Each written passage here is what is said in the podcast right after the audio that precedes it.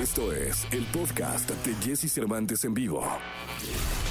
Es momento de que sepas todo lo que pasa en el mundo de la farándula. Estas son las cortas del espectáculo en Jesse Cervantes en vivo. Wizard ha anunciado que dará un concierto por medio de streaming en el que estarán acompañados por la Orquesta Los Ángeles Philharmonic y la Youth Orchestra de Los Ángeles. En el show interpretarán por primera vez los temas de su último disco OK Human. Además, los fans podrán disfrutar de las canciones más clásicas de la agrupación. Moby se ha convertido en tendencia en redes sociales al anunciar una nueva versión de Porcelain, clásico extraído del disco Play de 1999. Además, el músico reveló los detalles de su próxima entrega bajo el nombre de Price, disco que reversionará tracks de su carrera y será liberado el 28 de mayo. Este 29 de marzo falleció en Sinaloa Salvador Lizárraga, líder y fundador de la original Banda Limón, a causa de un evento vascular cerebral. Compañeros, músicos y fanáticos se despidieron a través de redes sociales. La noticia se dio a conocer en la cuenta oficial de Instagram de la banda sinaloense, en donde los integrantes de esta mostraron sus condolencias al anunciar que tras 88 años de vida, el clarinetista y director de la agrupación había fallecido. Podcast. Escuchas el podcast de Jesse Cervantes en vivo. Toda la información del mundo del espectáculo con Gil Barrera. Con Jesse Cervantes en vivo. Viernes 30, es martes 30 de marzo del año 2021. Está con nosotros el hombre espectáculo de México, el querido Gilgilillo, Gilgilillo, Gilgilín. Mi querido Gilgilillo. ¿Cómo estás, mi Jessy? ¿Qué tal? Muy buenos días, buenos días a todos. Este, ahorita ya a punto de que la Semana Santa, este, bueno, pues ya empiece, ¿no? Ya empezó, pero bueno, pues este, la gente estará aprovechando estos días. Por favor, no salgan, quédense en su casa, hombre, no, no vayan de vacaciones. Este, como dice esa frase de si ven que este, ya huele a sábado de gloria y ustedes no huelen, pues menos salgan, entonces cuídense mucho. Oye, pues lamentablemente ayer se dio a conocer, mi querido Jesse, que falleció don Salvador Lizárraga, fundador de la original banda El Limón. Él fallece de un evento vascular cere- cerebral, desafortunadamente. Y bueno, pues este se ha dado a conocer esta noticia entre los integrantes de la banda, pues un precursor de esta de este género musical que pues prácticamente ha recorrido el mundo y Don Chava, como muchos lo llamaban con gran cariño, pues deja un legado muy amplio, un gran ejemplo, un personaje pues muy sencillote, ¿verdad? No se metía como en, rollos, muy muy derecho con su- en su trato con la gente y la verdad es que siempre tuvo una actitud sumamente positiva frente a la gente. Toda la agrupación dio a conocer eh, este comunicado ayer en sus redes sociales y bueno, pues desde acá les mandamos un abrazo muy fuerte a toda la familia Lizárraga ante esta situación. Eh, eh, fu- fundador de una de las bandas pues más exitosas de nuestro país, con una gran cantidad de éxitos que además le dio una variante a todas las este, demás agrupaciones musicales. Y bueno, desde acá les mandamos un abrazo a todos los familiares, amigos de don Salvador Lizárraga, mi. Sí, con muchísimo cariño y mucho respeto. Y que en paz descanse, mi querido Gilillo. Es correcto. Pues muchas gracias, Gilillo. Te escuchamos en la segunda. Buenos días a todos. Podcast. Escuchas el podcast de Jesse Cervantes en vivo. Lo mejor de los deportes con Nicolás Romay. Nicolás Romay. Con Jesse Cervantes en vivo. Es martes, martes 30 de marzo del año 2021 y está con nosotros el hombre que más sabe de deporte en México y en el mundo. Creo que hay un ugandés que medio se le acerca. Hablo de Nicolás Romay Pinal, el niño maravilla, al cual saludo con cariño. Mi querido niño, ¿cómo estás? No, Jesús, cuando dijiste el hombre que más sabe de deportes, dije, ah, pues aquí invitado tenemos, o qué, ¿quién viene hoy a, quién viene hoy a platicar con nosotros, Jesús? El gran Nicolache, Nicolás Romay Pinal, el niño. Por eso digo que creo que un ugandés medio te llega. Híjole, Jesús, te agradezco, te agradezco. Oye, hoy juega la selección en dos versiones. Contra Costa Rica, eh, contra Costa Rica, importante porque se perdió contra Gales, Jesús, un partido del cual esperábamos mucho. Y ahora se buscará ganar contra Costa Rica. Y ya tenemos la alineación que jugará el día de hoy, Jesús. ¿Quieres saber cuál va a ser? Venga, échala, mi tata, mi tata. ¿Cómo se, cómo se está portando mi tata? El señor Martino sale con Talavera en la portería, Moreno y Salcedo en la defensa central, Arteaga y Sánchez como laterales, Romo, Jonathan Dos Santos, Eric Gutiérrez y adelante el Teridente, Tecatito Corona, Irving Lozano y Rodolfo Pizarro. Esa sería la alineación para el día de hoy contra Costa Rica, Jesús. Oye, ¿sigue poniendo a, a Lozano de, de delantero centro? Sí, porque eso es lo que hay. O sea, está, no se alcanza a recuperar a Henry Martin, no se alcanza a recuperar Pulido, no convocó a Ormeño, así que Lozano de nueva cuenta será el, delantero centro de la selección. Pues vamos a ver, eh, ahora, ¿cómo ves tú el, panorama? Los ticos los mega conocemos, o sea, creo que si hay dos... Los mega conocemos. si hay una selección contra, la que hemos jugado es contra ellos. Claro, muchísimo. Es, muy diferente este partido porque este sí va a ser amistoso, amistoso, ¿no? Los, otros partidos siempre son de eliminatoria y tienen un tinte especial. Eh, México debería de, ganar en el papel, pero pues después de verlo de Gales, yo no sé qué tan seguros estemos de que, de que el resultado sea favorable. Sí, pues vamos a ver, vamos a ver. ¿A qué hora es el juego? El juego es a las 2 de la tarde, porque recordar que se juega en Europa, entonces a las 2 de la tarde. Oye, ¿lo vas a narrar? No, eh, este no, Jesús, el de la selección preolímpica, sí, que es la final contra Honduras. Ese sí, Jesús, que ese es el bueno bueno, la verdad. Sí, es una chunga, ¿no? Es una, un molero austriaco. Exactamente, el otro a las seis de la tarde, la final del preolímpico, México contra Honduras, ya con el boleto a los Juegos Olímpicos, los dos equipos. Y ahora, Jesús, todos se avientan de cabeza por ir a Tokio, ¿eh? Sí, Nada más se enteraron que tú vas a ir a Tokio y ya todos quieren ir de refuerzo. Nicolás, pues es que sabes que ahora sí todo el mundo se apunta, pues va a querer Lozano, va a querer ir todos, todos, Ochoa. Quiere ir, mira, te voy a decir quién quiere ir. Ochoa quiere ir y la selección quiere que vaya, entonces yo pondría ya como refuerzo a Guillermo Ochoa. Después, el Tecatito Corona declaró que quiere ir. Andrés Guardado declaró que quiere ir. Sé que Héctor Herrera también tiene ilusión de ir. Entonces, eh, cada vez van a ser más los futbolistas mayores de 24 años que van a levantar la mano, ¿eh? Oye, dime una cosa, ¿cuántos pueden ir? Son tres mayores de 24 años. Una lista de 18, de los cuales tres son mayores de 24. Ahí apúntame a Paco Memo, quedan dos. Quedan dos, y, vamos a ver también el tema de, Carlos Vela, que el Jimmy Lozano quiere que vaya Carlos Vela. Carlos Vela en su momento declaró que le gustaría, pero tu tata Martino ya dijo, no, pues, si esto no es Kermés, pues, si no quiere venir con la selección mayor, no va a ir con ninguna otra. Vamos a ver qué pasa. ¿A tú a quién pondrías? Yo iría con Guillermo Ochoa sin duda alguna, con Héctor Herrera y un defensa central que puede ser eh, Carlos Salcedo. Ájale. Hijo, Salcedo estuvo re mal contra Gales, ¿eh? Sí, estuvo re mal contra Gales, pero es de lo mejor que tenemos. Eh, y adelante me da la sensación de que si JJ Macías está en su mejor nivel, no necesitaríamos un, un, centro delantero. Que por lo pronto ahorita no ha mostrado estar en su mejor nivel. Ahorita no, pero faltan cuatro meses. Puede cambiar todo en cuatro meses, Jesús. Puede cambiar todo en cuatro meses. Yo llevaría a Lozano, ¿eh? Al Chucky Lozano. Yo llevaría a Lozano. Ok. Yo llevaría a Lozano. También es un tema con los europeos conseguir el permiso y todo eso, Jesús. Yo llevaría a Ochoa, llevaría a Andresito Guardado como líder, como motivador, como ejemplo. Yo lo llevaría y yo llevaría a Lozano. Llevarías a Chucky Lozano. ¿Estoy muy mal? No, no, para nada. No, no, no. No, a ver, también, lo, o sea, cualquiera de los nombres que mencionamos son grandes refuerzos, ojalá que se consigan. Sí, ojalá que, que muchos de ellos juegan en Europa y hay que conseguir el permiso y no, no son enchiladas. Perfecto. Mi querido Nicolache, te escuchamos en la segunda. Platicamos en la segunda, Jesús, un abrazo. Abrazo grande, Nicolás Roma y Pinal, el niño maravilla. Podcast. Escuchas el podcast de Jesse Cervantes en vivo. La tecnología, tecnología, avances, gadgets, lo más novedoso. José Antonio Pontón en Jesse Cervantes en vivo. ーバ。Es martes, martes 30 de marzo del año 2021. Saludo con cariño en este super martes al querido José Antonio Pontón. ¿Cómo está mi Pontón? Bien, ya se nos fue casi marzo. Estamos a un día de que termine esta. Se está yendo muy rápido y hasta eso que no debería de ser así, ¿no? Porque cuando viajas, cuando sales, cuando se te pasa más rápido el tiempo y ahorita a mí se me está pasando volando. Ya pasaron tres meses del 2021. Ya el primer trimestre, ya llegamos. Exacto, el primer trimestre. Qué cosas. Bueno, pero bueno, ya vemos luz eh, al final del túnel ya vemos que en México se está vacunando gente, ya vemos restaurantes abiertos de pronto, pero con áreas, terrazas, sana distancia, con ciertas eh, medidas de seguridad y de higiene, ¿no? Entonces les quiero recomendar algunos sitios que igual ya se les olvidaron, entonces se los voy a recordar para hacer reservaciones, porque ahora es muy importante hacer reservaciones en lugares, porque no puedes llegar como, antes como hijo de vecina, ah, sí, somos cinco, ¿no? Pásale, ¿no? Pues señor, pues ya no hay, ya no hay cupo porque estamos al 30%, al 40% de capacidad, etcétera, ¿no? Entonces hay que hacer reservaciones a un restaurante si es que quieres, en dado caso, salir. Igual no es tan recomendable, pero si quieres, necesitas o por algo quieres salir,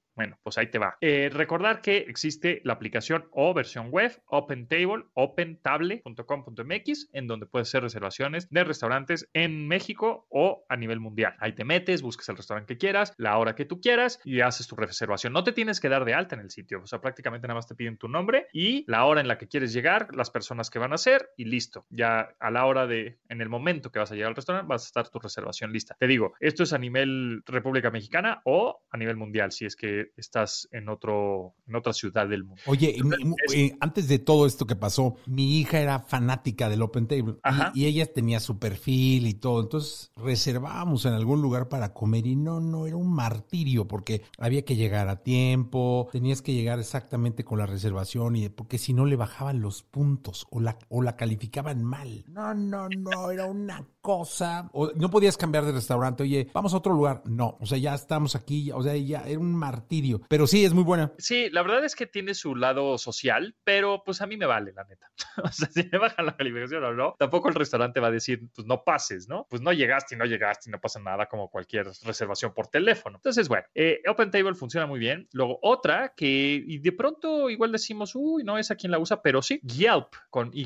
Yelp, e Y-E-L-P .com.mx, está la versión en México, está la versión en español y está curioso porque si tú te metes a yelp.com.mx y te vas al área de restaurantes, eh, dice restaurantes, vida nocturna, eh, servicios locales o entrega a domicilio. También te puede mostrar los restaurantes que te entregan a domicilio. Entonces nos vamos a restaurantes en la Ciudad de México, ¿no? Y en el número uno, la primera, así, el primer restaurante que te recomienda este Yelp es la Casa de Toño. Ah, qué rico. En el número dos, el Puyol. No, ¿cómo crees? Exactamente.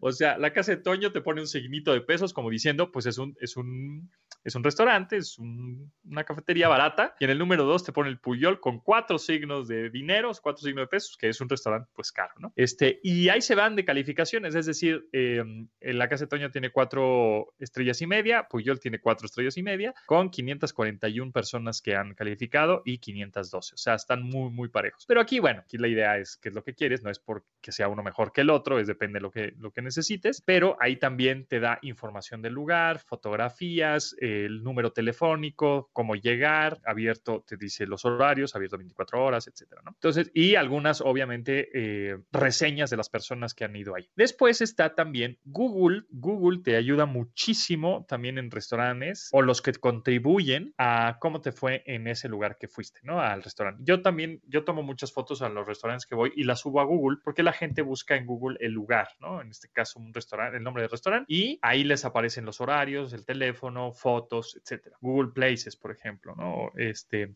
y, eh, o en Google Maps también. Entonces, esos son lugares para saber a dónde ir, qué comer, eh, teléfonos para hacer reservación, etcétera. Oye, ¿sabes dónde estaba yo bien calificado? En TripAdvisor. Ah, TripAdvisor también es una gran plataforma, es una gran aplicación. Y cuando tú te metes a Google Maps desde tu teléfono móvil, en la parte de abajo dice explorar, ir, guardados o contribuir. En contribuir tú le picas ahí y es donde vas a poder estar subiendo reseñas, añadir las fotos, este, añadir el sitio en donde estás o estrellas y calificaciones de los lugares que has ido, ¿no? Bueno, esos son algunos, que es Yelp, OpenTable y, y Google, ¿no? Oye, y te voy a decir una cosa, qué bueno que las pones sobre la mesa porque a mí ya se me habían olvidado. ¿eh? Sí, es que se olvidan porque pues ya llevamos, de, por sí, ya llevamos un año de no salir y luego, uy, ¿cómo le hacía? ¿Cómo reservaba? ¿Cómo iba a un lugar? Bueno, pues a través de estas, estas plataformas. Y la otra que les quiero recomendar es Vivino. Vivino, que también es una app que ya hemos hablado de ella, pero también es bueno recordar, es V, v de vaca y V de vaca y N O Vivino. Esta, esta aplicación te dice, sí, igual vas al súper y quieres tomar un vino en tu casa, ahora que estás encerrado con tu pareja, con tu familia, etcétera, pues esa aplicación te va a decir qué tan bueno o qué calificación va a tener el vino. Con lo único, lo único que tienes que hacer es poner la cámara de tu celular tomándole una foto a la etiqueta del vino y te va a decir calificaciones, más o menos cuánto cuesta, de dónde viene la uva, si es que es bueno, más o menos, o cómo está catalogado. Esa es una aplicación que también ya tiene mucho tiempo, sin embargo, es bueno recordarla porque funciona requete bien.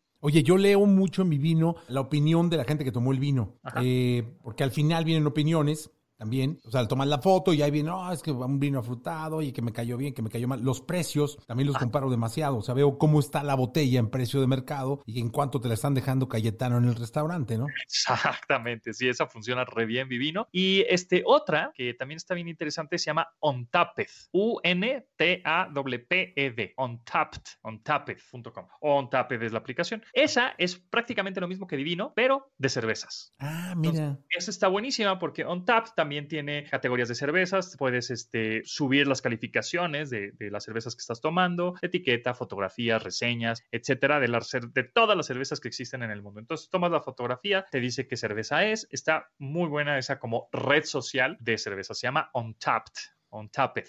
Pues muy bien, buenas, buenas recomendaciones, mi querido Pontón. Nos escuchamos mañana. Seguro mañana nos escuchamos ya el último día del mes. El último día del mes. Gracias, Pontón. Gracias, nos vemos. Podcast. Escuchas el podcast de Jesse Cervantes en vivo. Mi querido Jesse, este tema creo que sí es importante porque es muy común y se trata acerca, pues como bien decías, de los perros que tienen una afición por perseguir las bicicletas. Y esto obedece a su comportamiento depredador, a esta naturaleza de ir tras la presa. Entonces, la mentalidad del perro es se alerta de que algo se está moviendo más rápido que ellos y entonces lo que quiere es ir detrás de la presa, obviamente. Hay una parte, hay un componente interesante que es que también los perros que están aburridos son los que van a tener eh, también en mayores ocasiones este tipo de comportamiento. Así que por eso ejerciten a sus animales. Luego, el perseguir una bicicleta también puede ser algo como un juego, porque al final el perseguir a una presa, el ir tras una pelota, tras un frisbee, es ir atrás de algo que está en movimiento. Y imagínense ustedes en la mente de un perro las llantas que están dando vueltas, la velocidad de la bicicleta y el hecho de que la bicicleta se está alejando de ellos y esto hace que el perro piense que está en una cacería o en un juego. Y es un cue para ellos de ir atrás y de perseguir. Ahora, también el perseguir bicicletas de alguna manera está ligado al miedo, porque tu perro puede tener una distinta percepción de lo que es una bicicleta en movimiento, no nada más como una presa, sino como algo que, le infunde miedo. O para proteger su territorio podría ahora convertirse en otra razón para empezar a perseguir las bicicletas. Pero bueno, además de todo esto, es importante saber cuando uno va arriba de la bicicleta qué es lo que hay que hacer, porque el conocer algunas tácticas para lidiar con esto te puede ayudar a estar a salvo durante un encuentro de esta naturaleza. La mayor parte de los perros, como les decía, están defendiendo o su territorio o tienen miedo. Entonces, puede que tengan curiosidad acerca de ti y que digan, a ver, ¿qué está haciendo y quién es esa persona? Entonces, un pequeño perro puede ocasionar el mismo nivel de accidente que un perro grande, ¿de acuerdo? Porque es un objeto que se nos pone enfrente por lo que tenemos que tener especial cuidado. El animal va a perseguir desde un espacio abierto, como puede ser que esté en la calle o a lo mejor en su jardín, en un espacio abierto, y que se lance a la calle. Entonces, a lo mejor hay otros perros que van a estar nada más sentaditos esperando que pase alguien. Hay algunos que ya tienen afición por los señores del gas, por el que lleva el correo, por el que lleva paquetes y ya los están esperando. Esos definitivamente son perros muy aburridos. Los perros generalmente te van a atacar de la parte de atrás y van a llegarte del lado. Y a lo mejor eh, esto lo puedes utilizar para tu beneficio, porque si aceleras y te das cuenta en ese momento, a lo mejor te deshaces del perro. Pero hay cosas que, que tener en cuenta, como el no patearlo. El no patearlo es algo muy importante. Si tú de repente aceleras la velocidad, entonces te puedes deshacer del animal. A lo mejor lo único que quiere es intimidarte o alcanzarte, eso no lo sabemos. Pero hay que en cómo, en la posición en la que viene el perro. Si está moviendo la colita, trae las orejas paradas y no viene tan rápido, casi que estás a salvo. Pero si está casi que salivando la, y la cola la trae arriba y los, las orejas para atrás, es que está listo para atacar. Así que cuidado, por lo que cualquier movimiento errático puede ocasionar choque. Entonces tienen que ver qué es lo que va a pasar y anticiparlo. Por eso es importante, si ustedes andan mucho en bicicleta, que piensen qué es lo que deberían de hacer.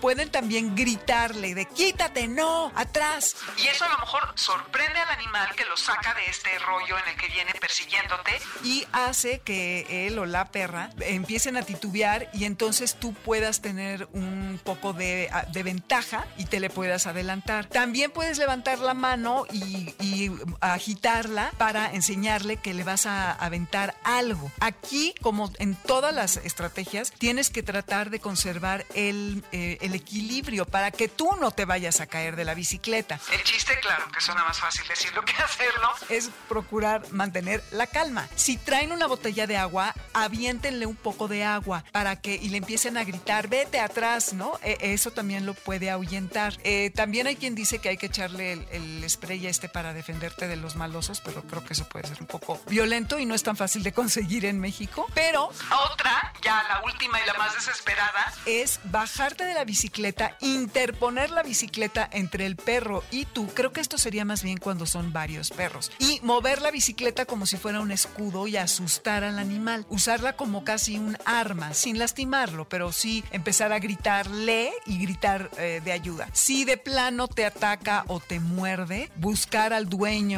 que te compruebe que sí está vacunado contra la rabia y si no, el, que vayas y que te vayas a vacunar porque eso puede ser muy comprometedor para tu salud. Así que traten de ser listos a la hora de encontrarse con un perro porque su vida puede depender de ello y no estoy exagerando, ¿eh? Acuérdense, esténse alertas, los perros salen de la nada, nos pueden sacar un susto horrible y si te caes, hasta el cráneo te puedes romper o una pierna o algo así y no queremos situaciones así. Pues ahí están las técnicas y las razones, mi querido Jesse. Y no se olviden de escuchar Amores de Garra los sábados de 2 a 3 de la tarde por el 102.5 FM. Ahí se ven.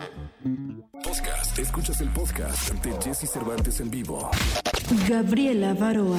Actual presidente y CEO de la Academia Latina de Artes y Ciencias de la Grabación que presenta los premios Latin Grammys. Su trayectoria lo ha llevado a destacarse con cada uno de sus proyectos, donde busca apoyar a nuevos talentos.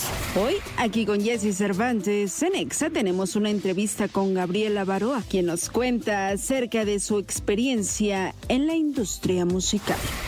Y es una mañana feliz. Estaba yo pensando cuando me estaba bañando, dije, caray, Qué, gusto tener a, este hombre, este personaje, a este artista, por qué no decirlo así, eh, porque quiero decirles que es una pieza fundamental de la industria, porque con él se generan sueños, ilusiones, se estructura una buena parte de la música, se compensa, se apoya a los nuevos talentos, hay toda una maquinaria detrás de, de todo lo que él ha trabajado para apoyar y para impulsar a nuevos talentos, que es una parte importantísima de la charla de hoy. Y pues es un placer para mí mí eh, tener esta mañana. Ya no sé ni, ni, qué más decir, caray, porque me voy a quedar corto. Gabriela Baroa, bienvenido. Gracias.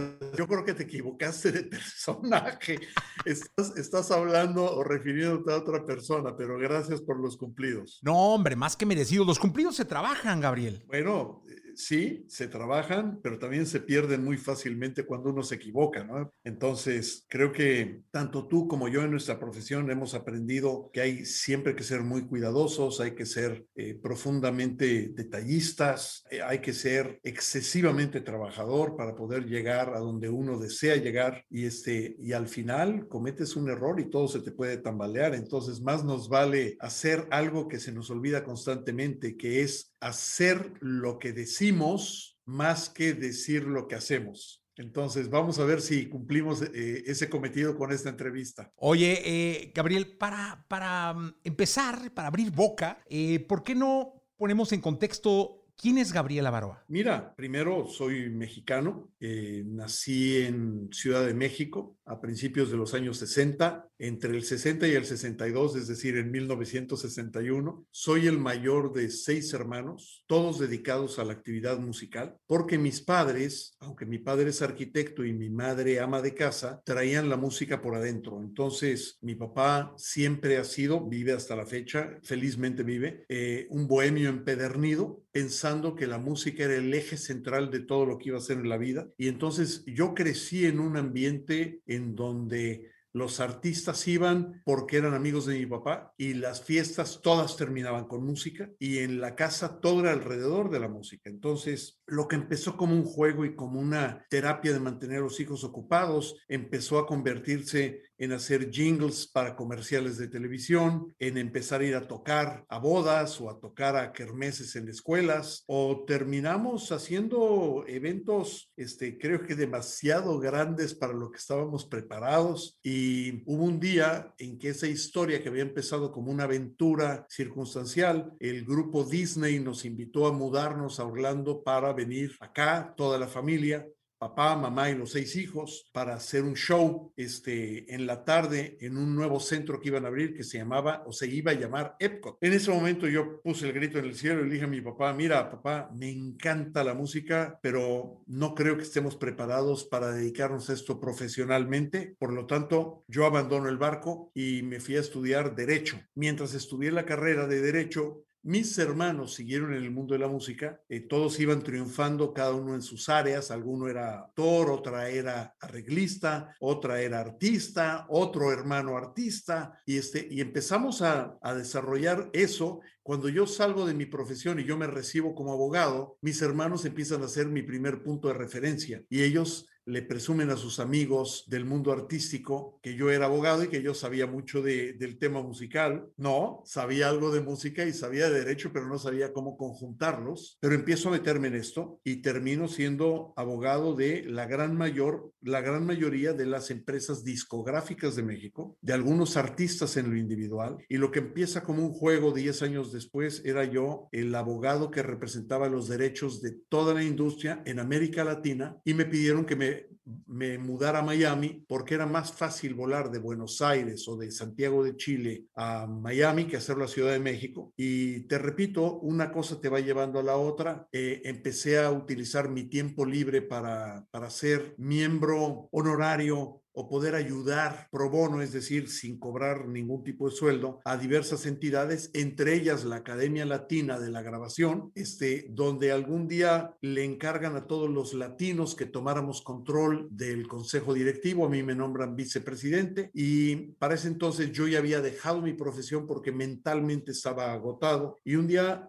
me invitaron a dirigir esta organización, hablé con mi mujer, le dije, mira, yo ya no quería viajar, con esto no voy a viajar mucho y además lo pienso hacer un año y de eso hace 18 o 19 años. Entonces, en pocas palabras te pongo en contexto por qué llego aquí, cuál es mi liga con la, con la música. Soy baterista, eh, de profesión, muy mal baterista, porque aunque lo hago con gran pasión, no tengo la capacidad de seguir notas y de leer música. Entonces, eh, nada, e, e, eso, eso justifica el por qué me meto tan apasionadamente a un tema que llevo en la sangre, herencia familiar, y hoy en día te digo que orgullosamente mi principal motor son mis hermanos y hoy en día mis hijos, y ya tengo una nietecita que le encanta la música, en donde la familia está alrededor de esto y eso me da bríos, motivación, gran crítica, crítica muy destructiva, que es la que te da la familia, que es no me dejan pasar una, y eso ha sido lo que me ha forjado y lo que me ha formado para estar donde estoy. Oye, Gabriel, hay un tema que me gustaría eh, platicar contigo, porque yo sé que mucha gente ve la premiación, sabe de la premiación, ve la tele, ve a sus artistas orgullosos mostrando los reconocimientos, pero no entienden y no saben. Y a mí me, encantaría que le platicaras al, al público ¿Qué es el Grammy? Bueno, te agradezco mucho y es una de mis especialidades. Tú tienes un aparato que era en el que Tomás Alba Edison empezó a proyectar los primeros sonidos que se llamaba el gramófono. Y cuando tú un gramófono, que es esa como corneta metálica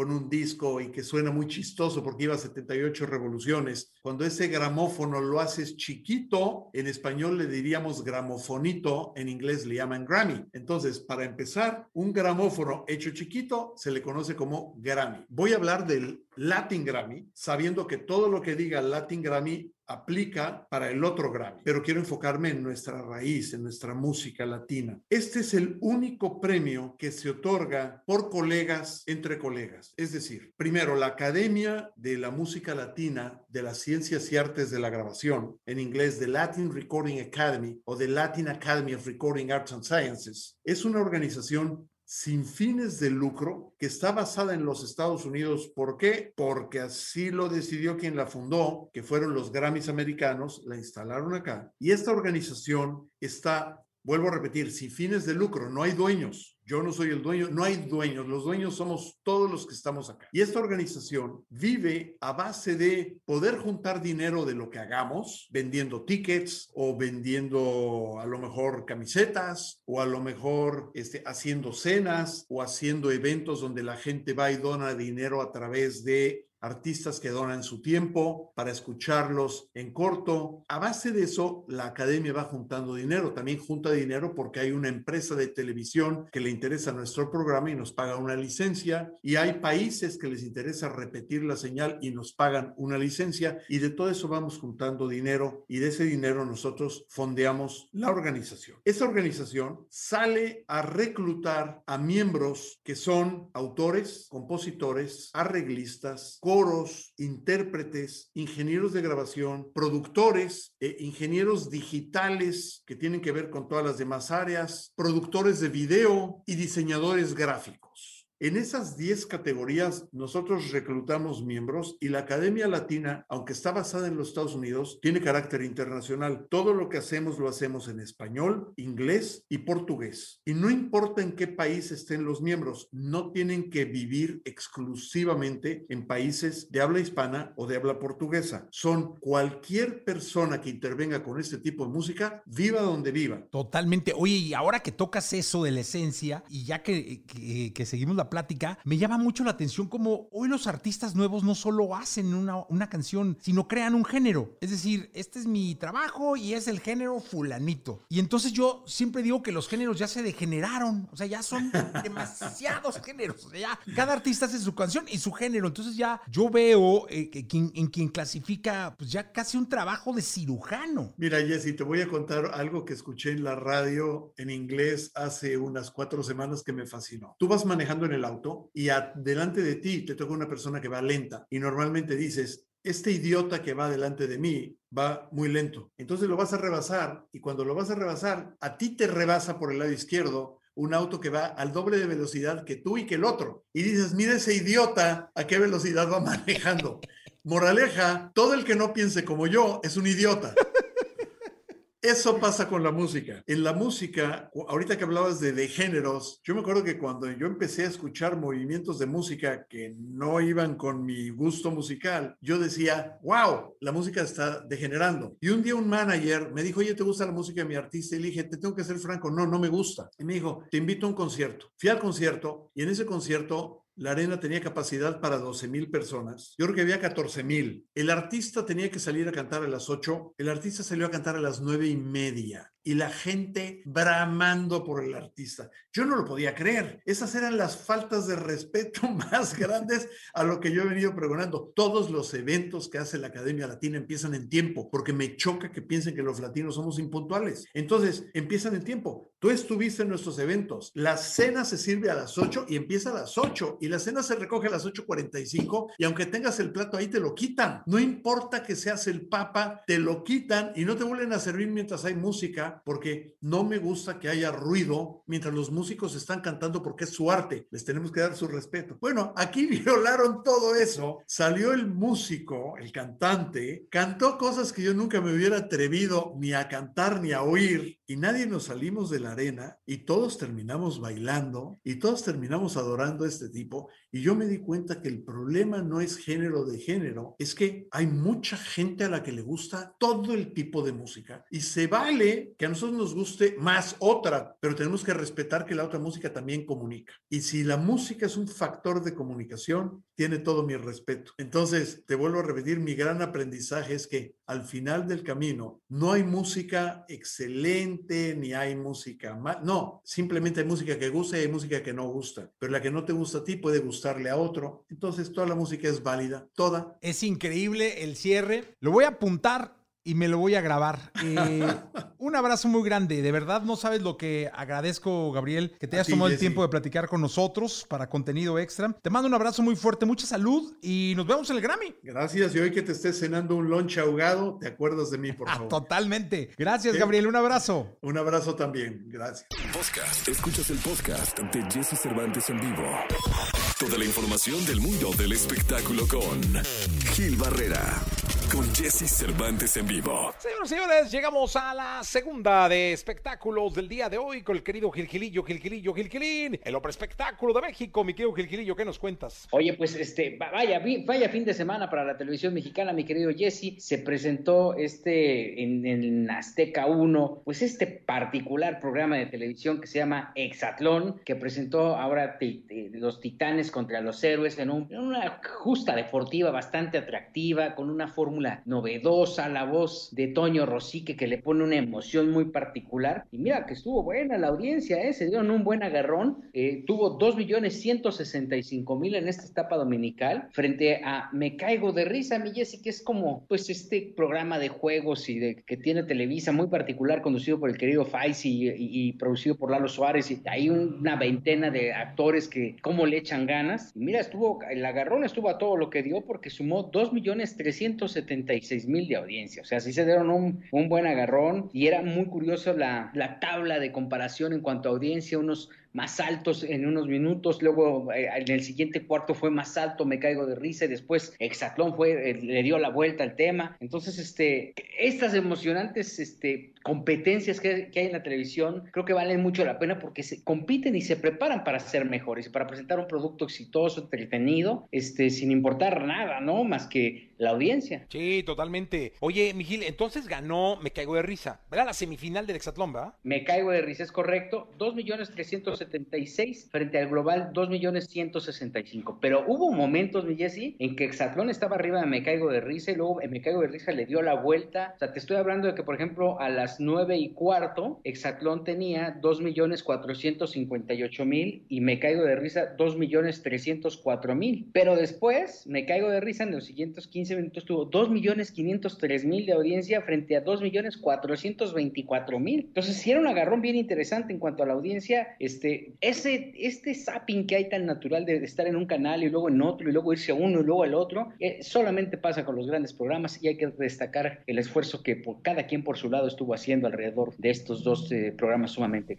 ¿No? Sí, la verdad es que sí. Y ganó la tele, ¿no? Ganó la audiencia, sí, afortunadamente es eso. O sea, después por ahí por, tú podías ver en el 7 estaba el Titanic, que también es un clásico de la televisión, que también agrupó 2.143.000, ¿eh? Sí, no, o sea, hubo muchísima audiencia, caray, qué bueno. Sí, sí, sí, ahí para un partido de fútbol de México contra Canadá. En fin, hubo muchas alternativas en la televisión abierta que, pues pese a lo que pese, sigue más viva que nada, mi querido Jesse. Totalmente de acuerdo, mi querido Gilgilillo. Pues qué bueno, me da mucho gusto porque pues se hace buen contenido y se está consumiendo sobre todo. Y eso es, es, es para celebrarse. Mi querido Giras, el día de mañana. Y Jesse, muy buenos días a todos. Buenos días. Podcast. Escuchas el podcast de Jesse Cervantes en vivo.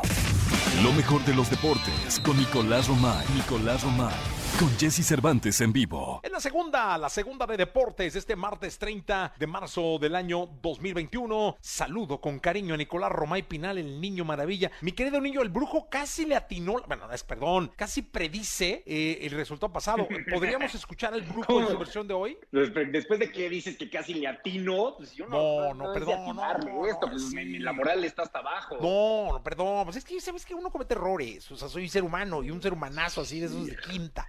Oye, ándale, el Burgiux, ¿no? Bueno, pero ¿con qué partido? Con los dos. Ah, con los dos. Sí. Te juro que la productora apuesta cada vez que yo digo cosas y luego me reclama. No, no, no, yo también, pero yo gano. Sí. Bueno, ahí te va. No importa si nunca has escuchado un podcast o si eres un podcaster profesional. Únete a la comunidad Himalaya.